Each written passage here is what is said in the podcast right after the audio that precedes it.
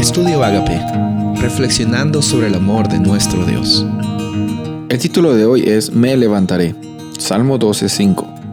Por la opresión del débil y el gemido de los menesterosos, ahora me levantaré, dice el Señor, y salvaré al que suspira.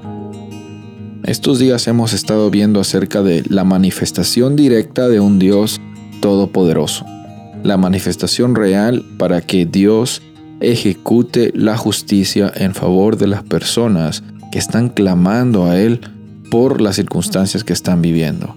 Sabes, yo estoy seguro que en algún momento tú has pasado por alguna injusticia en tu vida. Y estoy seguro que en ese proceso tú has estado preguntando a Dios hasta cuándo, hasta cuándo va a suceder esto.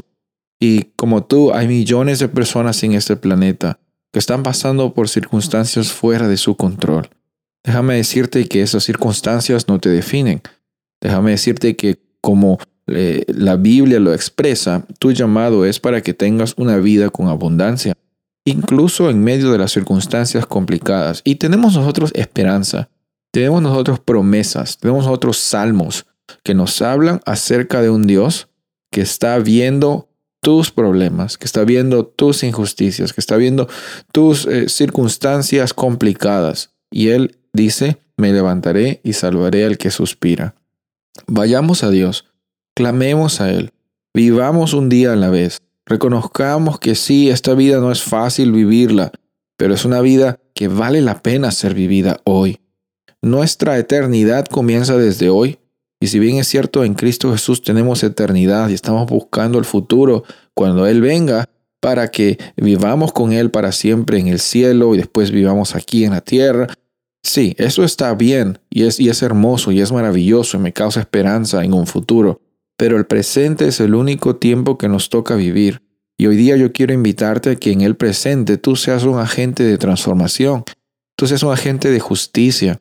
Si es que en algún momento has errado con tu prójimo, con una persona cercana a ti, pide disculpas, pide disculpas a Dios, sigue adelante, reconoce que esa experiencia quizás no es eh, eh, una experiencia compatible con el propósito que Dios tiene para ti. Pero hoy, si estás escuchando esto, hoy reconoce que hay un Dios poderoso trabajando en tu favor, en el santuario, trabajando en tu favor por medio del Espíritu Santo, eh, en tu carácter, viviendo en cada momento. Si estás escuchando esto, no es una casualidad.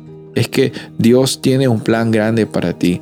Ese plan grande para ti no es un plan grande como la gente lo piensa, es un plan grande en el sentido de que es un plan que va hacia la eternidad.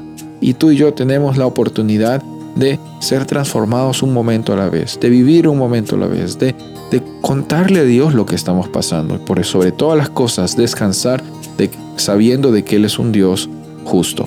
Soy el pastor Rubén Casabona y deseo que tengas un día bendecido.